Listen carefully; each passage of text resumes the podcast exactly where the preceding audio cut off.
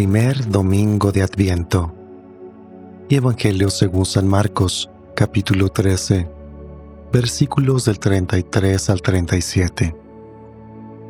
En aquel tiempo Jesús dijo a sus discípulos, Velen y estén preparados, porque no saben cuándo llegará el momento, así como un hombre que se va de viaje.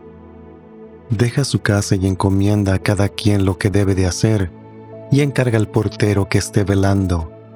Así también velen ustedes, porque no saben a qué hora va a regresar el dueño de la casa, si al anochecer, o a la medianoche, o al canto del gallo, o a la madrugada.